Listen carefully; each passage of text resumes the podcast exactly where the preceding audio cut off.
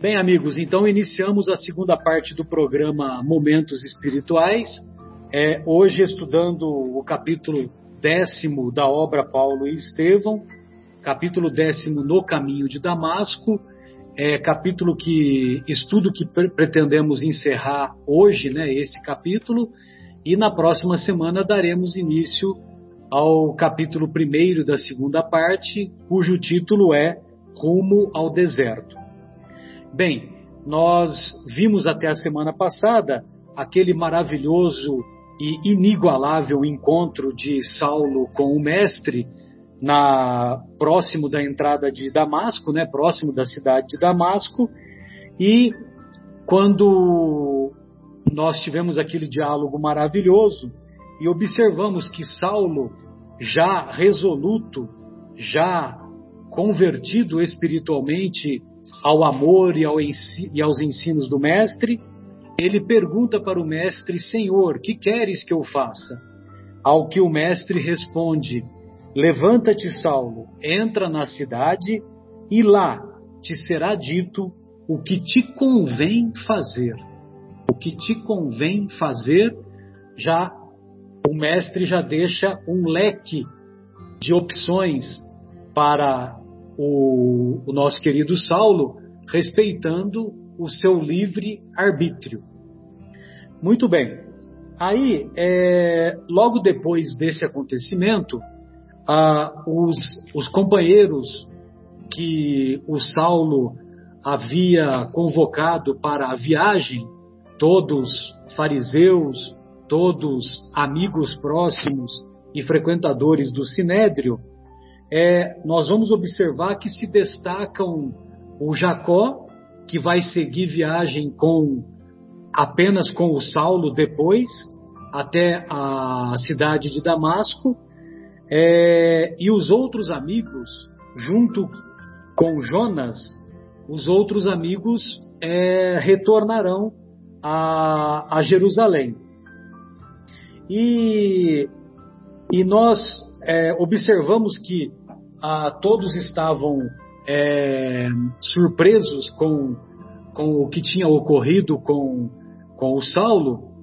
E, e eu vou abrir um parênteses aqui primeiro para dizer que uma determinada ocasião eu assisti uma entrevista de um filósofo, de um pensador dos dias de hoje, né, atuais, mas um filósofo que faz parte da corrente existencialista e pessimista da filosofia moderna. E, e quando eu digo existencialista e pessimista, eu quero, quero dizer que, que trata-se de um filósofo assumidamente ateu e, ah, para tristeza nossa, não somente assume-se ateu, como também faz apologia do ateísmo. E numa determinada entrevista, é, nós vamos observar esse pensador ah, fazendo um comentário sobre esse encontro de Saulo com Jesus, quando ele diz que naquele, naquele encontro suposto com Jesus, ele disse que o que aconteceu foi que, com aquele calor causticante do deserto, às portas de Damasco, o Saulo teve um edema cerebral e esse edema cerebral foi o responsável para que ele é, tivesse todo todo aquele relato que fez com que ele se tornasse conhecido como o convertido de Damasco. E a pergunta que eu faço a esse irmão é, é o seguinte: é, será que todos aqueles que viajam pelo deserto também sofreram de edema cerebral e também tiveram a sua vida caracterizada pela conversão aos ensinos de Jesus, que mudou radicalmente a sua vida, passou de perseguidor a perseguido? Será que são todos os habitantes que todos os viajantes do deserto que são portadores desse mal, do edema cerebral, até rimou, né? Mal cerebral. E aí nós vamos ver o Jonas, um pouquinho adiante, ele comenta sobre o que teria ocorrido com Saulo. Aí ele diz assim: Tenho grande experiência destas marchas com o sol a pino. Gastei a mocidade conduzindo camelos através dos desertos da Arábia, mas nunca vi um doente nesses lugares com estas características. A febre dos que caem extenuados, cansados, fatigados no caminho, não se manifesta com delírio e com lágrimas. Então, esses acontecimentos daqueles que, tiverem, que tiveram febre devido a longas viagens, eles não se caracterizam por delírio e lágrimas. Ele cai extenuado. Cai extenuado e não consegue dormir, né? Ele desmaia, ele perde os sentidos. O enfermo cai abatido sem reações. Aqui, porém, observamos o patrão, diz o Jonas, como se estivesse a conversar com um homem invisível para nós. Invisível para nós. E nós observamos no diálogo que se segue, quando, quando Saulo vai pedir ajuda, olha só, limpando as lágrimas, a emoção que ele teve foi tamanha, ele, Saulo, teve, foi tamanha, que o Emmanuel descreve assim: limpando as lágrimas, chamou um deles, um desses amigos, com profunda humildade. Acudiram todos de maneira solícita. E aí o Saulo afirma que ficou cego e ficou cego. É, um pouquinho adiante ele diz que ele ficou cego e ele revela que ele viu Jesus Nazareno. Bem, amigos, tem mais alguns comentários que eu separei, mas eu gostaria de ouvi-los, porque é, porque senão vai sobrar pouco espaço para nós comentarmos, né? Então eu gostaria de, de ouvir os, as reflexões que vocês separaram. O Fábio, gostaria de começar por você, por gentileza. Tudo bem. Tá, tá me ouvindo? Fala um pouquinho mais alto, talvez você tenha que colocar tá. o microfone mais próximo. Certo. Agora melhorou. Legal. Então tá, Marcelo. É, eu já começaria ressaltando é, uma frase que nós comentamos na, no estudo anterior, né, da parte anterior desse mesmo capítulo, aonde fala assim: Dir-se-ia que o apaixonado rabino de Jerusalém fora ferido de morte, experimentando no momento a derrocada de todos os princípios que lhe conformaram o espírito e o nortearam até então na vida. Então, o Saulo morreu. O Saulo morreu. O Saulo quebrou os ídolos do, do Saulo se quebraram. O Saulo se desiludiu. Como a minha sábia mãe, do interior de Minas Gerais, fala, quebrou o pau do meio do circo. Né? Que é o que sustentava a lona, a lona, o palco inteiro. Quebrou. Puf. O Saulo morreu com aquilo. E Jesus vem e o ressuscita. Sabe como que ele ressuscita? Ele fala assim: Saulo, levanta-te e anda. Igualzinho ele falou para o Lázaro. Vocês lembram do episódio da ressurreição de Lázaro? Ele falou assim: levanta-te e anda, né? Primeiro ele mandou tirar as pedras. Tira as pedras, tira a pedra do Lázaro. Tirou a pedra? Tira. Agora fala assim: Lázaro, levanta-te e anda. Agora é com você, né? Aqui com o Saulo ele fez a mesma coisa. Como que ele tirou as pedras? com o Lázaro também ele falou para tirar aquele enfaixamento, né? Porque ele estava parecendo uma múmia, né? Estava parecendo uma múmia. Depois do, do desenfaixamento, isso. Exato. Então, exatamente. Então, tirou a pedra, desenfaixou, agora fala assim, é com você, meu amigo. Levanta-te e anda, né? Então, aqui é, nessa passagem ficou bem claro para mim que ele está ressuscitando Lázaro, é, Lázaro não, Paulo, Saulo, que acabou de morrer, né? E levantar-se, a gente já sabe, né? Que significa é saia da horizontalidade, né? Venha para a verticalidade do mundo do espírito, adentro, né? que você já começou. Então, esse é o primeiro ponto que eu queria ressaltar. O segundo ponto está lá no finalzinho. Também vou tentar ser conciso. Fala assim, ó. Era preciso obedecer ao Salvador que o honrara com as supremas revelações da vida. A passos indecisos, ferindo os pés em cada movimento inseguro, caminharia de qualquer modo para executar as ordens divinas. Né? Machucando os pés, caminharia de qualquer modo. Era indispensável não observar as dificuldades.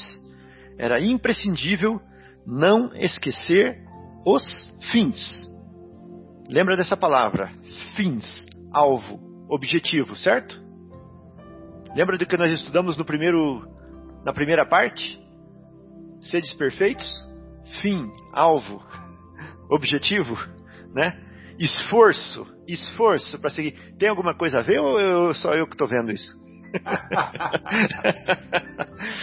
então era indispensável não observar as dificuldades. Era imprescindível não esquecer os fins que importava o olhar em trevas, o regresso da caravana a Jerusalém, a penosa caminhada a pé em demanda a Damasco, a falsa suposição dos companheiros a respeito da inovidável ocorrência, a perda dos títulos honoríficos, que importa tudo isso? O repúdio do sacerdote, seus amigos, a incompreensão do mundo inteiro diante do fato culminante do seu destino.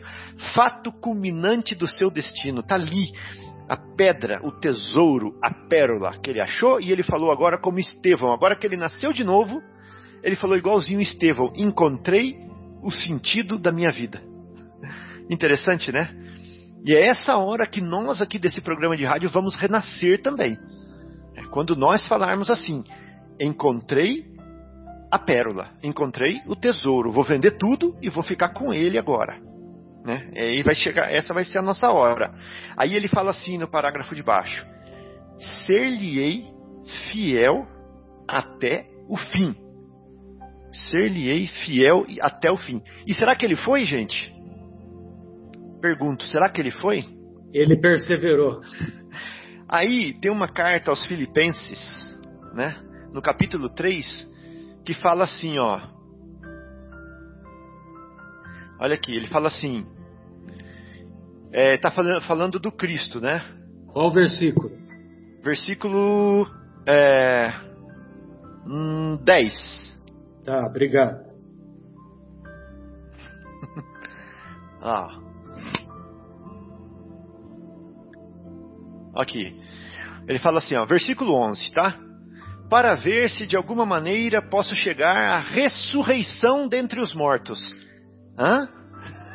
Nós falamos de ressurreição aqui agora, né? Que é o nascer para essa vida nova. Né? Então ele está buscando realmente, é isso que ele quer, a ressurreição dentre os mortos. Sabe quem ele está chamando de mortos? Nós. Nós que estamos iludidos ainda como ele estava. Né? Nós que estamos com os ídolos ainda que ele tinha. Né? Não que já a tenha alcançado, né? Ele, ele, ele, ainda está em processo. Não que, haja, que já tenha alcançado. Ou que seja perfeito. Ou que seja santo, né, Marcelo? Como você falou, é, conforme as referências da Bíblia do Caminho. Do, ah, do Caminho não, de Jerusalém. De Jerusalém. Mas prossigo para alcançar aquilo para o que fui também preso por Jesus Cristo. Ele foi preso por Jesus Cristo. Ele se considerava preso por Jesus Cristo. Irmãos, quanto a mim, não julgo que o haja alcançado, mas uma coisa faço, e é que, esquecendo-me das coisas que, atrás, que, que atrás ficam e avançando para as que estão diante de mim. Tem a ver com a primeira parte que nós estudamos ou não, né? Do alvo. Prossigo para o alvo, pelo prêmio da soberana vocação de Deus em Jesus Cristo. Aí, se algum dia, quando nós fizermos Paulo e Estevão 2, aí nós vamos falar da próxima frase que está aqui, nessa Filipenses, aonde ele fala: Por isso, todos quantos já somos perfeitos, sintamos isto mesmo. Mas fica para a próxima, um gostinho aí. Era só essa parte que eu queria comentar e mostrar a relação que esse estudo teve com a primeira parte que nós fizemos hoje. Um abraço. Beleza, obrigado, Fábio. Ô Folharini, gostaria de ouvi-lo, querido. Fique à vontade.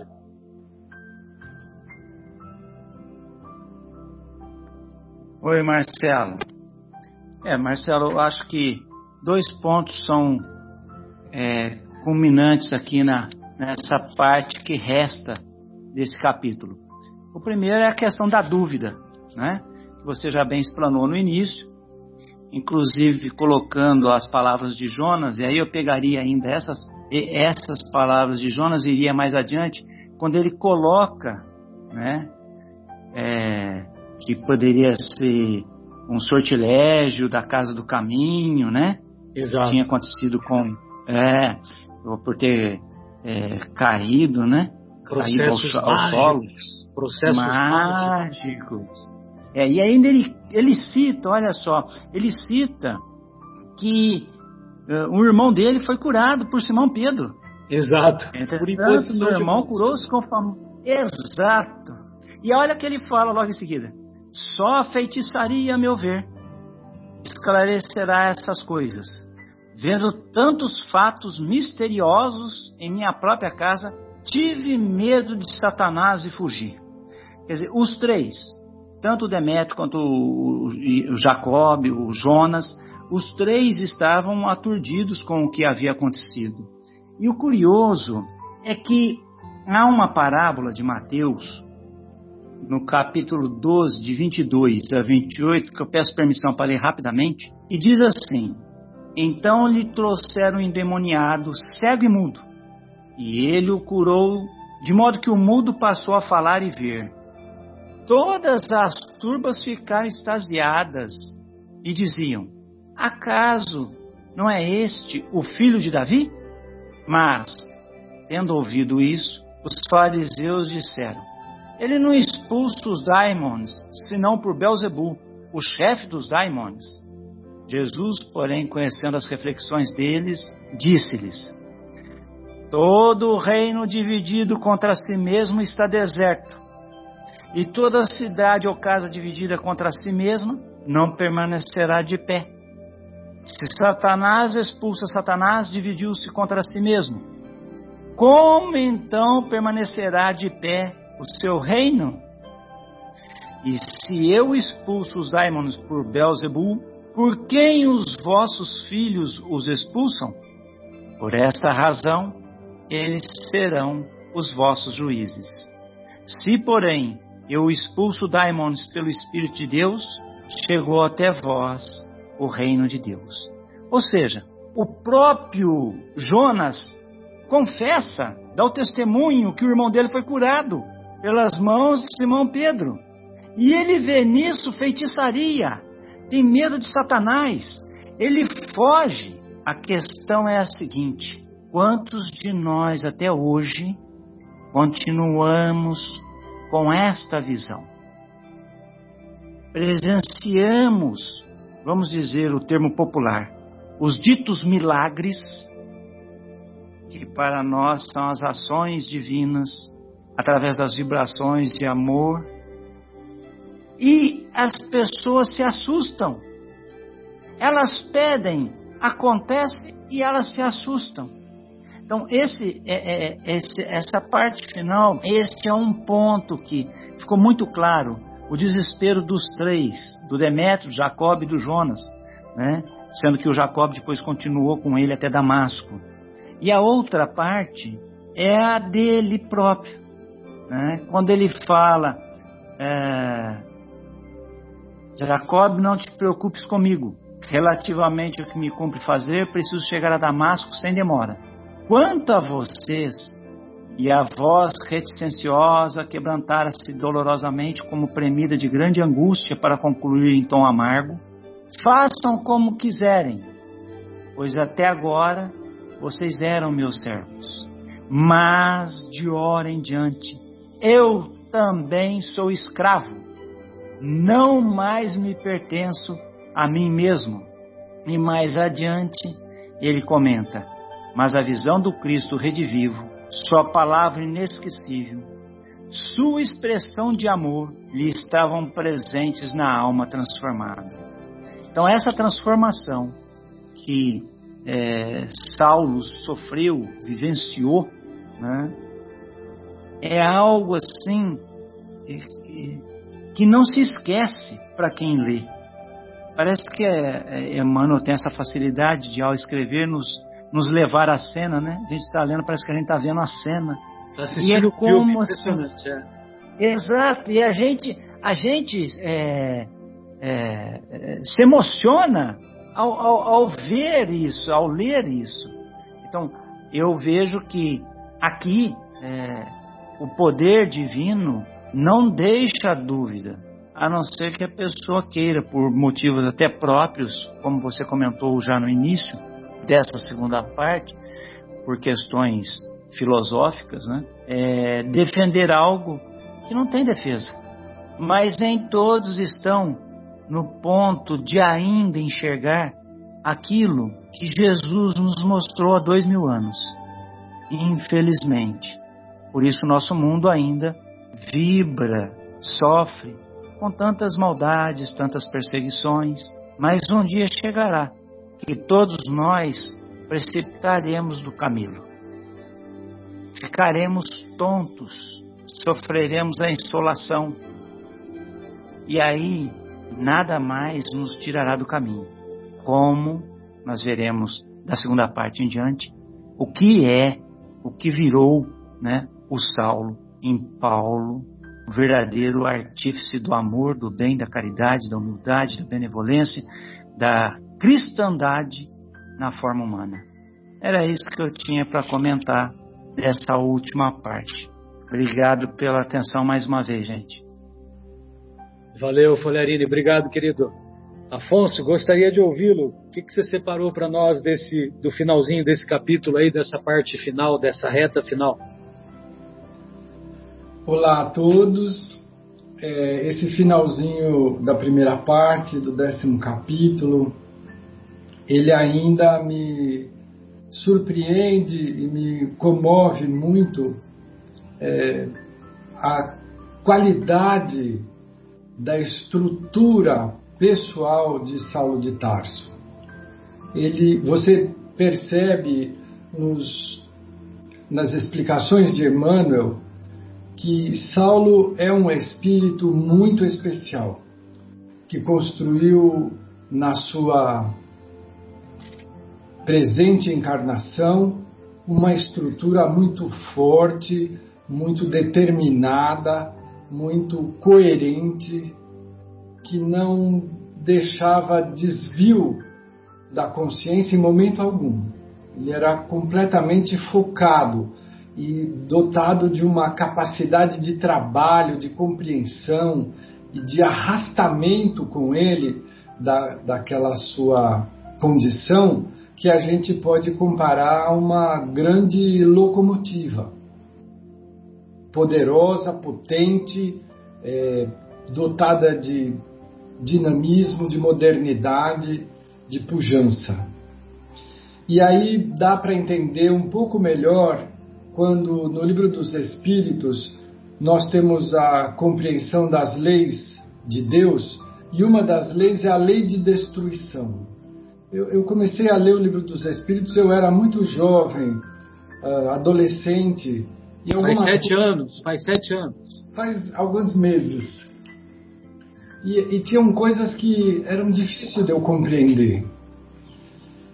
É, obrigado, Fábio. Eu era mais jovem, porque eu ainda sou jovem, eu me sinto assim, embora o meu corpo insista em dizer que não, mas eu seguro a onda. É, lei de destruição. Então, nesse momento, você vê que em, em curto espaço de tempo, a, o choque de realidade espiritual da presença incomparável. Até hoje eu não consigo imaginar como seria um encontro de verdade face a face com Jesus. Para mim, isso ainda é difícil da minha minhoquez conseguir assimilar e entender. Mas você pega uma locomotiva como Saulo, que está ali a milhão né, eh, para resolver os problemas que ele julgava possíveis à sua condição e à sua qualificação. Cheio de orgulho, de vaidade, de certeza. Ele, ele construiu as certezas dele na, na intransigência, na vaidade e, e no preconceito. Estava lá com o um papelzinho lá do braço para matar o Ananias, autorizado. E aí ele tromba com Jesus, que é puro amor. Não é esse amor meloso que a gente ouve nessas músicas insuportáveis que tocam constantemente, ferindo os nossos ouvidos e deleitando aqueles que se deleitam com ela. Mas é um amor que transcende, que faz sentido, que está mais de acordo com o convite superior de Deus. Afinal de contas, Jesus é o seu representante máximo este choque ele tem um tempo para conseguir destruir todas as edificações que foram construídas dentro de Saulo. Então ele, ele precisava de um tempo com a cegueira, cegueira física. Senhor, o que queres que eu faça? E aí são palavras simbólicas que, como diz o Fábio, dava para fazer um miudinho o mestre recomenda que ele entre na cidade e que lá será explicado e dito a ele o que fazer. Muitos entendem esse entrar na cidade como entrar dentro da sua própria condição interior, na sua essência. E quando você se conecta com a sua consciência, você tem claramente o recado de Deus para você realizar. Mas, de qualquer forma, nós temos o Emmanuel dizendo: a cegueira súbita não o afligia. Meu, eu sou muito visual. Se alguém me priva da visão, eu entro em fácil desequilíbrio. Não que seja um posto de equilíbrio, mas eu entro num desequilíbrio forte. Do âmbito daquela escuridão que lhe enchia o olho da carne, parecia emergir o vulto radioso de Jesus aos seus olhos de espírito era justo que cessassem as suas percepções visuais a fim de conservar para sempre a lembrança do glorioso minuto da sua transformação para uma vida mais sublime.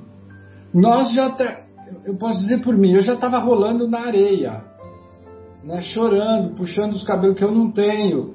Saulo diz: Não, é muito justo. É muito justo porque eu quero fixar esse momento ele percebeu no fundo da sua alma, ele percebeu que ali era a entrada de um portal de um novo momento, que estaria muito mais conectado com a sua consciência profunda, porque eu insisto em dizer que ele foi preparado para essa tarefa e que ele tinha se desviado. O encontro com Jesus é a correção de rota. Por isso que ele imediatamente ele fala assim: "Não, dali para frente eu só pude dizer eu vou te seguir para sempre. Para sempre é muito tempo e ele encheu a boca para dizer para sempre. Eu estou pronto. Eu fui projetado, eu fui construído, educado, cultivado para este momento e para esta tarefa. Então ali, além de ser o destruir de um monte de ilusão, foi um alívio milenar, porque assim Ai, agora eu vou começar minha tarefa. Agora eu vou tirar a carga de vaidade, de orgulho que estava me emperrando e me angustiando. Lembra que no capítulo inicial desse décimo, ele desde a adolescência ele buscava a paz, a paz que ele não encontrava a paz. A paz é colocar os pezinhos no trilho daquilo que a gente tem que fazer. Quando você dirige as suas possibilidades para aquilo que você foi convidado para realizar nesta reencarnação, acalma. A serenidade, o mundo está caindo, os leões tudo soltos, cheio de fome atrás de você, e você light, sereno, fala: Deixa vir, eu enfeito, um por um, um por vez. Faz fila aí que eu encaro. Por quê? Porque você está dotado de todas as certezas. Essa certeza é a conexão com o todo.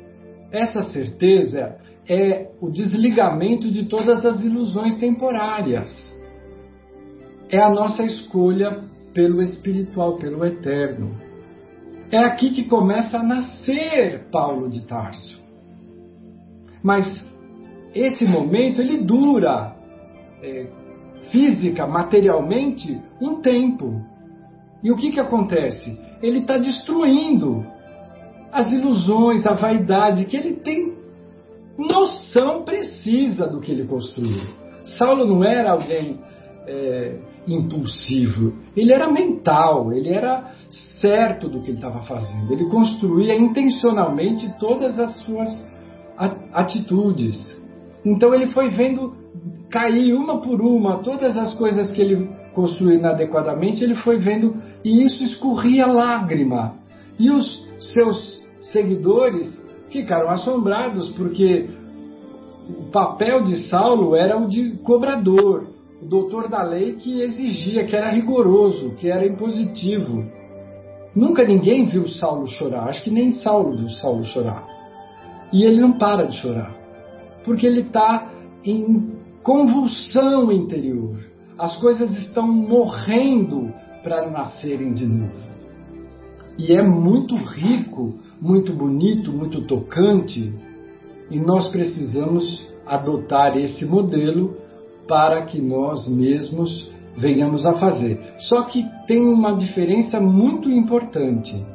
O próprio Emmanuel cita que Saulo de Tarso, com a profunda sinceridade que lhe caracterizava as mínimas ações, só queria saber que Deus havia mudado de resolução a seu respeito e que ele toma a atitude de ser-lhe fiel até o fim.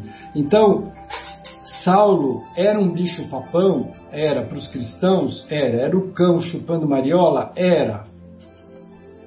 Mas ele era sinceramente tudo aquilo que ele fez. Então, quando ele muda de atitude, ele muda sinceramente, não 30 graus, não 90 graus, não sei, mas 180 graus. Eu estava indo na, na oposição que eu agora quero me dirigir. Eu persegui o Cristo, agora eu percebi que Ele é o caminho, a verdade e a vida. Este é o grande diferencial de Saulo que faz com que ele seja o nosso modelo e para nós, aqui reunidos na rádio, o nosso patrono espiritual. Nossa casa chama Centro Espírita Saulo de, Paulo de Tarso. Então, para ele, para nós, essa atitude, essa qualidade de Saulo é uma qualidade que nós perseguimos, buscamos intencionalmente dentro das nossas vidas. Porque nós criamos um monte de detalhe, de fuga, né? de desvio, para ir aliviando a pressão. Saulo não tinha isso. Onde que é? Aqui para bater? Então ele sangrou, não faz mal, continua porque é aqui que é para bater, não é aqui do lado. Não é para pôr almofadinha, não é para passar pomada do vovô Pedro, é para continuar, é aqui. E ele faz isso até o final. Por isso que ele conseguiu um salto quântico de qualidade moral na sua vida numa encarnação só. Por conta dessa capacidade tremenda de trabalho, de honestidade de princípio e de foco. Tudo isso para a gente copiar do Saulo. Que bacana. É, pois é, amigos, a, a cegueira material, muitas vezes, ela é o gatilho para acender as claridades espirituais, não é mesmo? É, Adriana, gostaria de ouvi-la, querida. Fique à vontade.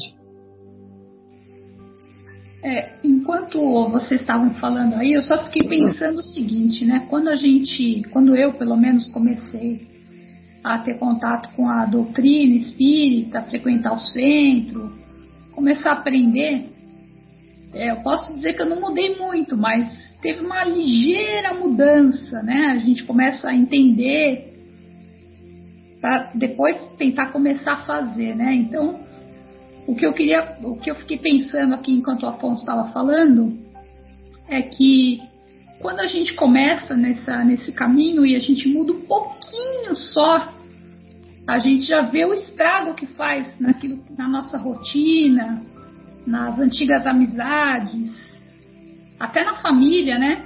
Que fala, você mudou, né?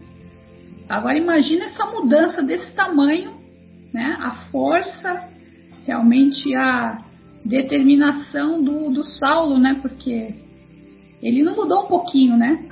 Ele mudou tudo. Então é realmente um exemplo grande e que a gente vê que a gente pode fazer mais. A gente pode, igual a primeira parte né, do, do programa, a gente pode se esforçar mais para também um dia fazer como ele, né? E, e acho que isso que é importante, a gente vê que é possível, né?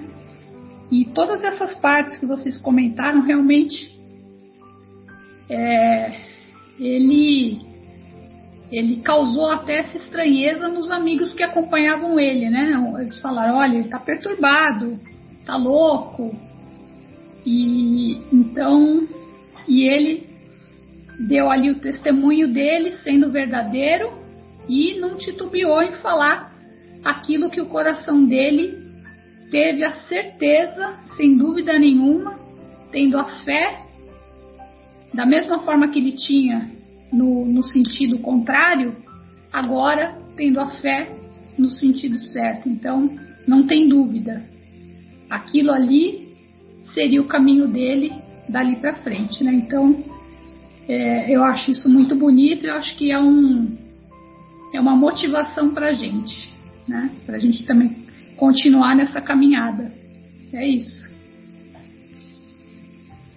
Muito bom, sem dúvida.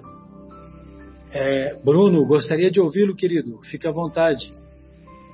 Olha, Marcelo, eu acho que os amigos já falaram bastante, né? Mas se eu puder é, acrescentar aí algum mais uma reflexão é, que me ocorreu é o seguinte: é, Nessa passagem, né, a gente vê que a conversão é, de Saulo, né, ela é uma coisa, é, não é mais ou menos, né, não é, não é morna, né, ela é um ato que a gente percebe na descrição de Emmanuel que é uma, uma coisa sem dúvida, não fica dúvida nenhuma, né. Ele reconhece, né, que, que Jesus é o, o Senhor inacessível à morte. Né? A morte não, não consegue acessar Jesus, né? Então, e se a gente analisar um pouquinho aí em relação a, a, sei lá, vamos, vamos dizer assim, de um, de um quadro de quando alguém tenta convencer você de alguma coisa, Acho que a gente pode dizer que o convencimento foi a coisa mais rápida do mundo, né? Porque Jesus apareceu, a coisa ficou sem dúvida e para já e você vê que em momento nenhum ele pensou que nem os amigos que o, que o acompanhavam, né? ah, isso pode ser um sortilégio do pessoal do caminho, ou uma magia do pessoal do caminho. Em momento nenhum passou isso pela cabeça dele. Ele sabia o que estava acontecendo. E aí remete a outra reflexão, que diz o seguinte, né? Todos nós somos criados iguais, simples, ignorantes. Então, é, Saulo de Tarso não era uma pessoa melhor do que ninguém, mas ele era uma pessoa, um espírito eterno que trabalhou para esse momento. Ele trabalhou é, para esse encontro mas, assim como o Afonso colocou, é, todos nós nos desviamos do caminho é, por inúmeros motivos, né? Porque ficamos iludidos com a matéria, ficamos iludidos com os nossos defeitos, com os nossos vícios. Mas quando Jesus aparece para nós, ele estimula para que a gente trabalhe o amor que existe dentro de nós, não o amor que a gente não conhece, mas o amor que nós temos dentro de nós, que nós conquistamos pelo nosso trabalho, pelo nosso aprendizado. E, e, e, toda vez, assim, o bonito dessa parte é o seguinte, é que a gente não pode, durante todo o desenvolvimento da nossa existência, a gente não pode se recusar para sempre a iluminar os caminhos de treva que nós já percorremos. Nós devemos deixar ali pelo menos umas pegadas luminosas como indicação para aqueles que estão numa escala ainda é, atrás, atrás de nós, entendeu? Então é isso que Jesus vem estimular na gente, é isso que é, a ficha caiu, é isso que o seu dia vai representar é, quando esse encontro chegar. É, realmente é, é, tem muito a ver, eu concordo com o Fábio, com a primeira parte do programa, que é o homem de bem, que é fazer brilhar a sua luz, porque o Saulo de Tarso, ele jamais poderia ser o Paulo de Tarso, que a partir daí ele será, se ele não tivesse dentro dele essas conquistas. E isso que eu acho que significa esse encontro com Jesus e essa simbologia dele ter ficado cego, porque realmente este novo homem que nasceu é um homem que não teria mais condição de olhar o seu passado, mas sim aquilo que ele tem daqui para frente. Então isso nos reserva aí grandes emoções, eu acredito. Era isso. Beleza. Obrigado, Bruno. Maravilha. E aí, Egimar, gostaria de ouvi-lo, querido. É, eu vou só fazer uma pequena é, consideração, porque os amigos já cobriram bastante aí o, o, assunto nesse final de capítulo, mas realmente o que impressiona é a grandeza desse espírito, né? Essa mudança radical que se operou em Paulo de Tarso, né? Após esse encontro com Jesus, né? Porque reflete imediatamente na mudança do seu comportamento, né? É, agora com humildade, antes e antes orgulhoso e dominador. Tanto é que a voz dele muda completamente, né? Ele, ele ao falar com, com Jacó, Jonas e Demétrio, ele já fala com uma forma humilde. E, e isso, é, essa mudança tão grande de comportamento, faz com que eles acham que ele tivesse enlouquecido, né? Quer dizer, é, é, é uma mudança assim, de uma, uma transformação muito rápida. E aí, é, também fazendo só esse, essa amarração com, primeiro, com a primeira parte, né? É, quando você falou, Marcelo, que o verdadeiro homem de bem, ele é medido pelo, pelo esforço, né? Pela, pelo esforço na mudança e na transformação. Então a gente vê esse casamento aí, né? Porque no fundo a gente sabe que Paulo ele representa esse esforço, essa mudança e essa transformação, né? E a perseverança nessa mudança. Então é, é era isso que eu, que eu tinha para falar para finalizar aí o nosso estudo. Devolvo a palavra aí. Maravilha. É, e o, o, esse último parágrafo do, do capítulo aqui, né, do, desse capítulo décimo da primeira parte, ele também é, é, reflete um pouco o roteiro, né, o, o roteirista Emmanuel, né, que se fosse, se ele tivesse encarnado hoje, ou, ou quer dizer, dizem que ele já está encarnado, né, mas se ele escolher a, a opção de ir para o cinema e fazer um roteiro, a descrição é muito bonita, né? Que ele diz assim: Damasco podia recordar o jovem tarcense formoso e triunfador. Conhecia-o nas suas festas mais brilhantes. Costumava aplaudi-lo nas sinagogas. Mas, vendo passar na via pública aqueles dois homens cansados e tristes, jamais poderia identificá-lo naquele rapaz que caminhava cambaleante, de olhos mortos.